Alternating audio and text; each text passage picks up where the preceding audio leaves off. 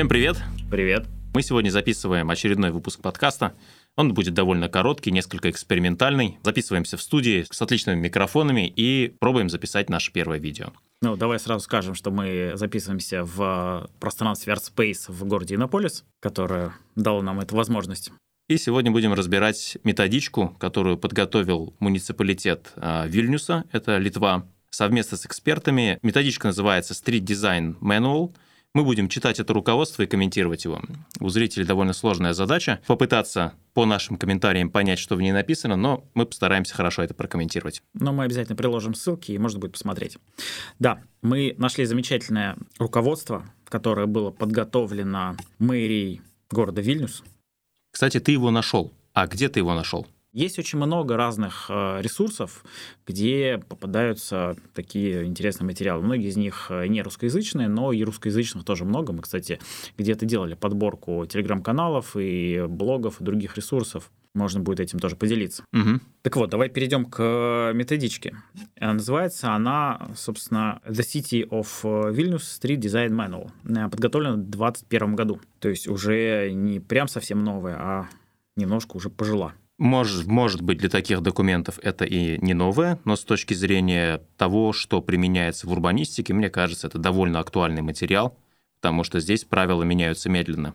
Ну, кстати, разговаривая с планировщиками э, городов, я слышал такую вещь, что то, что вот мы сейчас там как-то планируем и готовим и разрабатываем, в реальности в облике города эти изменения будут видны не раньше, чем там, через 10 лет. А какие-то вещи там планируются, что они через 20 лет будут, через 30 лет. Ну, имеется в виду, наверное, некое массовое внедрение.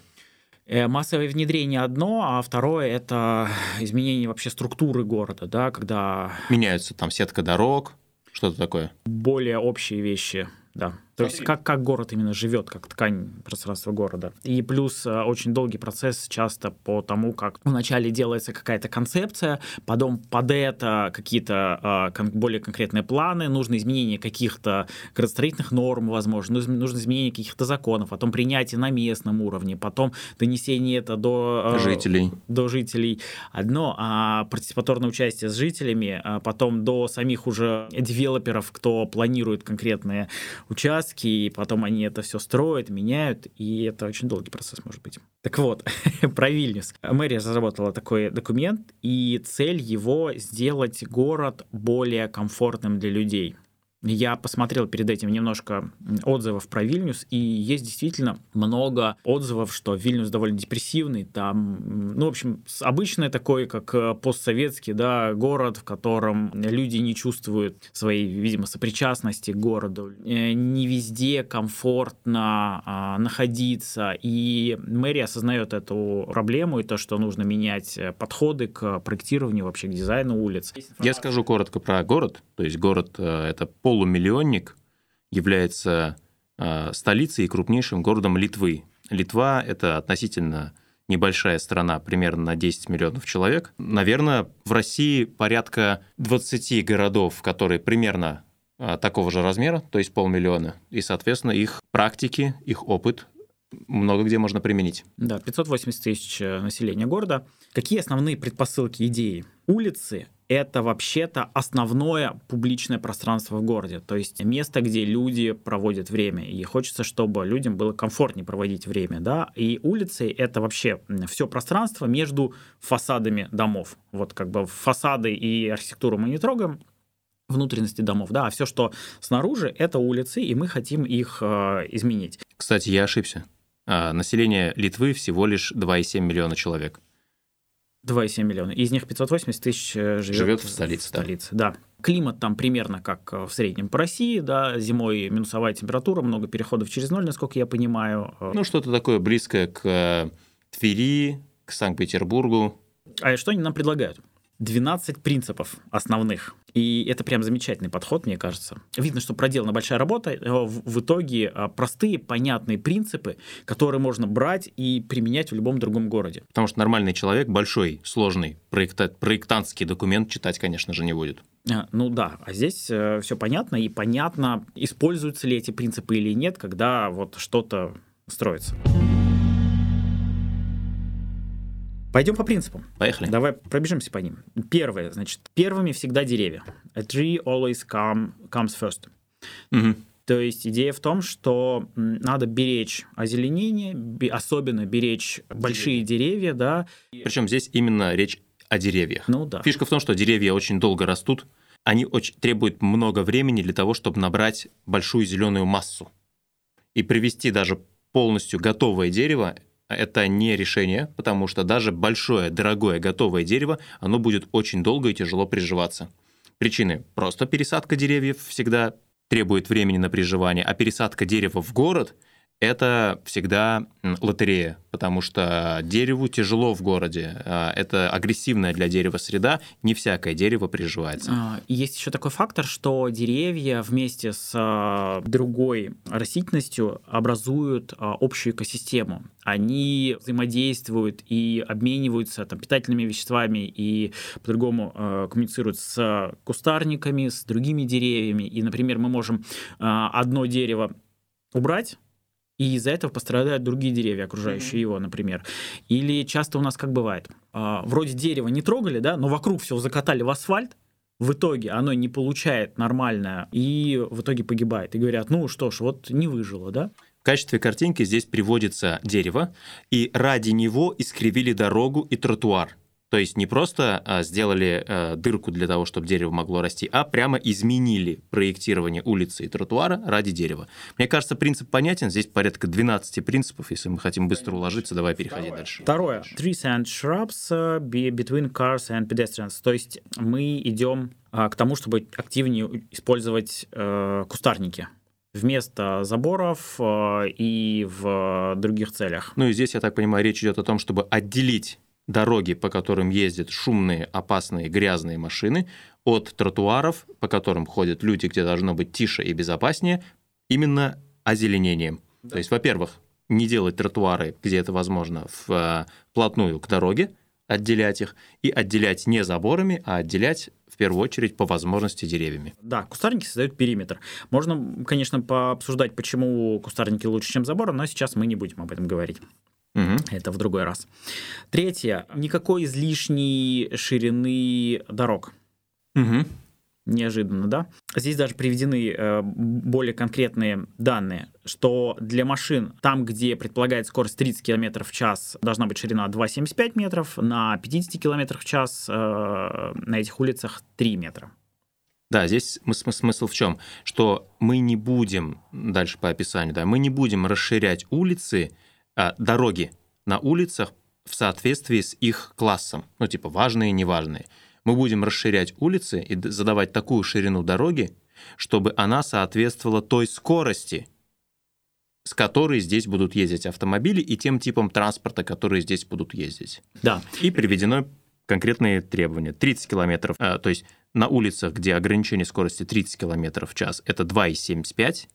На улицах, где 50 километров в час, ширина 3 метра. На улицах, где ездит общественный транспорт, 3,25. Ну, потому что автобусы шире, им нужно место для заноса. Да-да. Но это в первую очередь связано с э, тем, что обеспечить э, более безопасную скорость э, движения автомобилей, чтобы ширина дорог соответствовала комфортной скорости, которая здесь предполагается. И здесь есть еще приписка важная, что освобождаемое место, если мы сужаем дорогу, да, отдается в приоритете в первую очередь э, пешеходам, озеленению вдоль э, пешеходных дорог и велосипедам.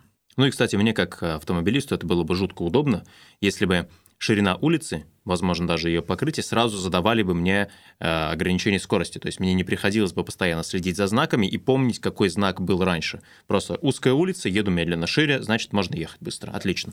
Следующий пункт. Безопасные пешеходные пересечения. Здесь как раз речь о том, что на пересечениях пешеходов должен быть приоритет. Не пешеходы должны там спускаться к подземному переходу или, к Или хуже, автомобилю. подниматься в наземный переход, да? Дорога идет прямо, Мгм. для того, чтобы автомобилям было удобно, да, быстро ехать. А пешеходам приходится там спускаться, подниматься. Ты имеешь в виду как раз приподнятый пешеходный Да, переход? да, да, да. Да, и, здесь, и здесь рисунок есть, где э, как раз-таки э, вот это пересечение, оно является единым полотном, единым пространством с тротуарами. Так что автомобили, когда сюда подъезжают, они понимают, что они попадают на территорию пешеходов и должны там затормозить и аккуратно проехать. Написано uninterrupted pedestrian movement, то есть беспрепятственное движение пешеходов. Следующий пункт. Очень важный, и у нас часто о нем забывают. А, пятый – это про освещение, что освещение в первую очередь должно быть для пешеходов. И у нас, если по городам посмотреть, можно видеть, когда дороги освещены хорошо, а о тротуарах все забывают.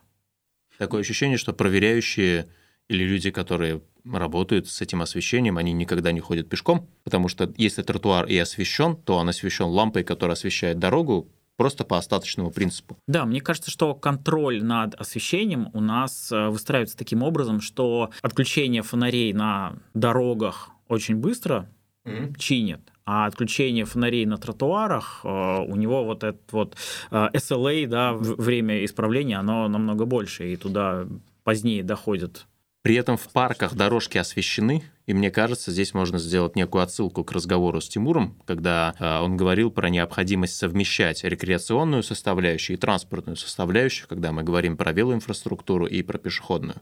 То есть если мы научились освещать пешеходные дорожки в парках, вот именно этот опыт и надо перенести на пешеходные дорожки везде.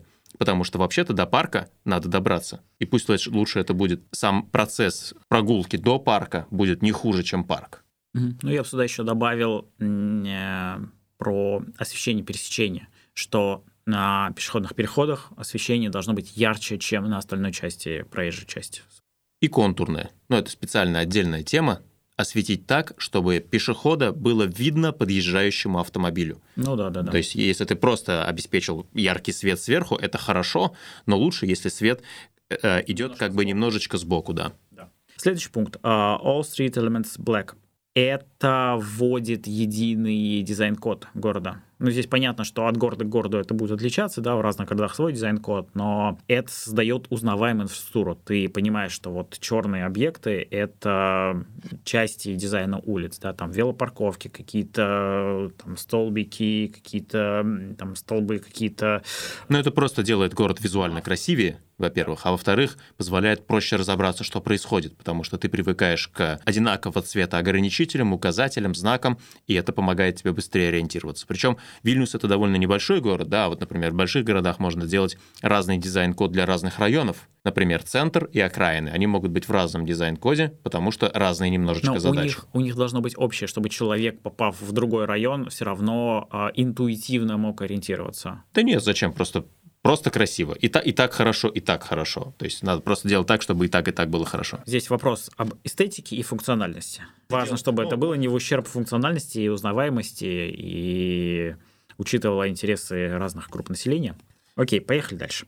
Седьмой пункт Pavements establish the priority of pedestrians. И это про приоритет пешеходов. Да, мы, Снова он, про приоритет пешеходов. Да, он отдельно говорился про пересечение, а здесь... Про тротуары. Да, рисунок как раз э, показывает вот этот классический пример заезда на прилегающую территорию. Да, да, да, где, когда автомобиль заезжает на прилегающую территорию, э, у нас считается, что вот он главный, мы там сделаем удобную дорогу, чтобы машины могли проезжать, а пешеходы, они, у них же ноги есть, они там перепрыгнут, там лужи будут, они э, перескочат. Э, ну да, обойдут. как правило, делается так, что в э, тротуар на месте заезда на прилегающую территорию понижается до уровня дороги, а потом поднимается обратно.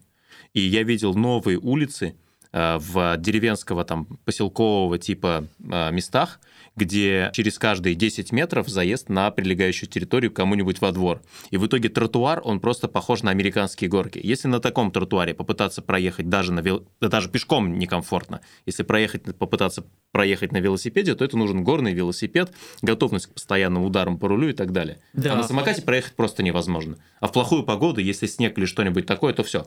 Там становится не... Это даже не почистишь, кстати. Вот нормальный ровный тротуар, его просто нормально можно почистить. Нет, дороги, заезды почистят, а тротуар уже потом... Ты знаешь, в США существует проблема, что вот эти тротуары должен чистить владелец, и поэтому тротуары плохо почищены. Даже несмотря на штрафы, все равно какой-то дом продается, где-то никто не живет, где-то кто-то болеет. Сегодня не успел, да, э, тротуары почищены плохо, и поэтому даже существуют в американских городах специальные движения волонтеров, которые под конкретных инвалидов, то есть людей маломобильных, чистят тротуары по тем направлениям, где эти люди чаще всего ездят. Ну, то есть проверяют, чтобы все было хорошо, и сами вручную дочищают. Я видел еще аналитику по Москве, где со временем показано, как со временем менялся этот подход. То есть, если посмотреть новые улицы, которые делаются в Москве, там этот принцип соблюдается. То есть, автомобиль, заезжая на прилегающую территорию, как правило, поднимается до уровня тротуара, и он явно понимает, я заехал на чужую территорию, здесь надо быть поосторожнее, пропустить проезжающих велосипедистов, пешеходов. От этого выигрывают все. Да, когда регулярно приезжаешь в Москву, явно видишь эти изменения, и прям душа радуется, что идет в правильном направлении. Следующий пункт Здесь не забыли про парковки. Они тоже нужны. Но важно навести в них порядок. Да? Car parking spaces set up in, on most uh, streets usually parallel. То есть uh, единый подход, когда вот обычно по три парковочных места, разделенных какими-то деревьями, озеленением, и параллельно э, дороге. Почему так можно долго обсуждать, но главное, что Вводится единый какой-то порядок, всем понятно, удобно. Естественно, там, где есть конкуренция за парковочные места, там э, появляется платная парковка. Ну, во-первых, тут написано, что эти места парковочные должны быть выделены э, инфраструктурой, paving stops. Во-вторых, написано, что в общем-то, большинство улиц с ограничением скорости 30-50 км в час должны быть оборудованы такими парковками. Что это означает? Это означает, раньше было 4 полосы, 2 сюда, 2, 2 туда, а сейчас становится одна полоса, одна сюда, одна туда, и четыре парковочных места. Целая полоса отдается под это, это увеличивает количество парковочных мест, что, наверное, является некой а, попыткой соблюсти интересы и автомобилистов Нет, ну, тоже. Нужно понимать, что дорога нужна для того, чтобы куда-то доехать, да, чтобы ты мог подъехать, остановиться, сделать свои дела и поехать дальше. Мне кажется, это освобождает внутриквартальные пространства от автомобилей. То есть не надо заезжать на прилегающую территорию, не надо там искать место парковочное, потому что ты можешь запарковаться на улице. И последние несколько метров пройти пешком. Мне кажется, здесь тоже есть определенный смысл. Но главное, на мой взгляд, почему они это делают, это уменьшение количества полос. Ну, на самом деле, две полосы для большинства улиц, где движутся со скоростью 30 или 50 км в час, ничем не хуже, чем 4. И крайние полосы вполне всегда можно отдавать под парковки. Угу. А, следующее. Surfaces that create street character. То есть мы создаем какую-то э, однообразную идентичность покрытий пространства, да, то есть э, визуально отделяем цветом, где у нас там тротуары, где дороги, где велодорожки, и опять-таки создаем такой э, дизайн-код, чтобы было всем понятно однозначно. Но здесь не только про цвет, здесь еще и про материал. Да, да, да. И здесь еще про то, что вот этот материал эти поверхности должны создавать характер улицы. Улицы должны быть немножечко разными в зависимости от того, а, какой здесь neighborhood, как здесь живут люди, какой бизнес здесь расположен и так далее. То есть не греби под одну гребенку. Даже в 500-тысячном городе можно проявить внимание к месту и сделать красиво под это место, а не просто всех закатать в одинаковые цвета. И оживить и сделать э, улицу узнаваемой, это, кстати, очень классно работает, когда ты по одному взгляду понимаешь, где ты находишься. Да? Очень приятно гулять по городу, где все постоянно меняется, когда идешь. Если все одинаково и однообразно, почему-то люди не, не, не гуляют по таким городам. Люди почему-то любят гулять условно по центру Берлина или Парижа, а не в спальных районах Берлина и Парижа, где как раз все относительно однообразно. Да. Следующий пункт про то, чтобы исключить излишние элементы из городского дизайна. И тут прям явно показан забор перечеркнутый, потому что заборы в большинстве случаев не нужны. Их можно ну, либо просто полностью убрать, либо поставить там кустарники или еще как-то организовать пространство. Здесь еще вопрос про деньги. То есть less is better. So, соответственно, надо стараться не тратить средства и деньги на те элементы городской инфраструктуры, которые не доказали свою эффективность. То есть здесь написано will be double checked, то есть каждый раз проводить двойную проверку, а точно ли надо тратить городские деньги на э, это улучшение или это изменение. Потому что город Вильнюс – это не Манхэттен, который может тратить гораздо больше денег, например, на то, чтобы просто даже поэкспериментировать. Да. Здесь нет такой возможности. Скорее всего, э, э, несколько миллионов, потраченные на преображение какой-то улицы, означают, что следующий раз внимание к этой улице будет привлечено лет через 10. И там нет какого-то бездонного кошелька, из которого можно просто каждый год э, переделывать заново благоустройство. Абсолютно верно. А, следующий пункт про то, что метр улицы для владельцев, имеется в виду для владельцев а, коммерческой недвижимости обычно, то есть разные кафе, магазины. Почему здесь может иметься в виду и владелец, в смысле обыкновенный частный владелец частного жилья? Возможно, но я думаю, цель все-таки именно в том, чтобы дать возможность э, оживить улицы. Как это работает? Когда у нас э, вот этот активный фронт выходит частично на улицу, угу. это, ну, во-первых, это дает преимущество малому бизнесу, приходят что-то покупают, как-то участвуют, да. А, во-вторых, это повышает а, эстетику и разнообразие улицы. И это создает некий настрой, и людям комфортнее намного находиться в этом пространстве. Да? А, как здорово, когда есть там летние кафе разные, когда ты можешь, проходя, как-то вот э, поучаствовать в чем-то. Ну, это опять же разнообразие. Все, когда меняется, да, это да. интересно, красиво да, и хорошо. И это ведет к тому, что люди больше времени как раз проводят на улице. Им комфортнее становится прогуляться пешком, потому что здесь какая-то жизнь происходит, угу. чем вот на, на машине, да, когда они из окна только увидели и думали, ах, вот остановиться бы там, кофе попить, как здорово. Ну да, сегодня круассаны продают, завтра еще что-нибудь, это всегда интересно. Уточню только, что здесь э, речь идет о неком расстоянии 0,5-3 метра, которые отдаются владельцу здания для того, чтобы он мог немножечко его модифицировать при условии, естественно, что это возможно, не мешает движению трафика, делается по специальному соглашению с муниципалитетом и так далее. То есть здесь, на самом деле, довольно много ограничений, то есть это не выглядит так, что делайте, что хотите. Но, тем не менее, кто хочет, сможет сделать. И в первую очередь, да, это касается магазинов, кафе, ресторанчиков и всего такого. Мне кажется, это классное предложение.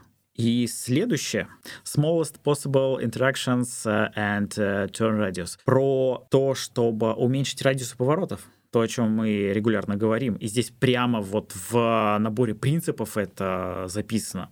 Почему? Потому что это очень сильно успокаивает движение, да, а, снижает опасность движения, собственно, снижает скорость и э, делает просто улицу намного комфортнее. Ну да, то есть если улица для 30 км в час, то нет смысла, и там нет, например, автобусов, нет смысла делать там большой радиус поворота на котором, который можно проехать на большой скорости. Наоборот, нужно сделать такой радиус поворота, который невозможно проехать на скорости выше 30 км в час, и таким образом физически происходит ограничение максимальной возможной скорости на этой территории. Здесь, скорее всего, как раз и идет речь именно о э, тех улицах, где есть ограничение 30-50. И это был последний принцип. Как да, тебе? Эти принципы вынесены в начало методички. Дальше про каждый принцип идет подробно отдельная статья с фотографиями а было возможно. Я подозреваю, что город уже в процессе этих изменений, и есть примеры, где они могут это показать. Иногда они показывают примеры из других городов, иногда показывают примеры, которые делали сами проектировщики. То есть написано, что вот Do Architects, например, одни из разработчиков, показывают это как пример. Или показывают пример из другого города. С подробным описанием, объяснением, почему так, и так далее, и так далее, и так далее. То есть если хотите визуала, обязательно следуйте по ссылкам, которые у нас есть в канале «Мамкин урбанисты» в Телеграме. То есть просто вбивайте в поиске в Телеграме «Мамкин урбанисты». Или вбивайте то же самое в поисковике, и мы еще постараемся сделать хотя бы автоматический перевод на русский язык, чтобы можно было почитать тем, кто хочет читать на русском. Подожди, скажи, как тебе, э, реализуемы ли такие принципы у нас? Да слушай, э, с точки зрения возможности реализации, здесь на самом деле прям все очень базово, и я бы сказал даже вот без э, какой-то сверхидеи. Здесь нет ничего про то, чтобы там переделать назначение улиц, да, бороться с э, излишней автомобилизацией, например, увеличивать э, вливание в общественный транспорт и так далее. То есть здесь довольно все так простенько, четенько, без попыток сделать какой-то мега прорыв. Это скорее про то, что, ребята, мы уже тратим деньги на то, чтобы проектировать улицы, делать деревья, делать тротуары. Теперь мы будем проектировать их так. Все, здесь речь не идет о том, чтобы изменить всем сознание, потратить 3 миллиарда рублей, чтобы в город превратить в город-сад и так далее. Такие маленькие agile, такой подход. Это принципы дизайна улиц. Да, Это не про большую стратегию и про э, там планирование целиком города. Тут скорее как раз то, что город будет разыгрывать регулярно тендеры на то, чтобы спроектировать очередную улицу, и в этом тендере можно будет указать, что улица должна быть спроектирована с учетом или даже с обязательным соответствием этим дизайн-гайдам. Знаешь, мне кажется, можно эти принципы брать и просто всем просто использовать. Копировать. Да, копировать. Здесь нет, здесь нет вообще ничего криминального. Мне кажется, а, нет ничего спорного. Может быть, стоит спросить специалиста просто на соответствие ГОСТам насчет ширины улиц, ширины а, полос, например, то, что может вызвать какой-то вопрос, или каких-то еще а, непрочитанных нами детальных размеров, которые есть дальше по гайду. Но подозреваю, что серьезных отличий не будет, потому что, повторюсь, повторимся, да, город постсоветский, и вряд ли затрагивают какое-то глобальное изменение ширины улиц или дорог, так, чтобы это слишком сильно не соответствовало тому, что есть у нас. В общем, рекомендация нашим слушателям. Берете этот гайд, несете в свою мэрию, показываете, говорите, давайте вот у нас тоже так сделать. Или разработаем какой-то свой гайд э, по нашим принципам, как у нас должен выглядеть город. Пусть у нас каждый выпуск заканчивается какой-то такой небольшой рекомендацией для мамкиных урбанистов из разных городов. Э, я тоже дам свою рекомендацию. Можно взять этот гайд, можно взять свою улицу и перерисовать ее, пусть даже просто в формате взял фотографию, распечатал и маркером, взял iPad, сфотографировал и потом стилусом, то есть как-то перерисовал эту улицу и сделал. На крайний случай прямо такой мега подход. Это взять картон, фанеру, взять улицу и реально в масштабе воплотить свои изменения. Это будет несколько такой... Замороченный, я бы сказал. Замороченный. Ну, это серьезный подход. Да, кому не хочется делать из фанеры, делайте из снега. Снег отличный материал. А, в день, когда все выходят лепить снеговиков, можно преобразить свою улицу при помощи просто липкого снега, обычного вот э, снега. Тактический урбанизм. Ну что, будем завершать. Большое спасибо. Надеюсь, было интересно. До встречи в следующих выпусках. Да, всем спасибо, всем пока. Надо Пишите. улыбнуться и помахать. Мы первый раз с видео, мы пока не привыкли. Пока.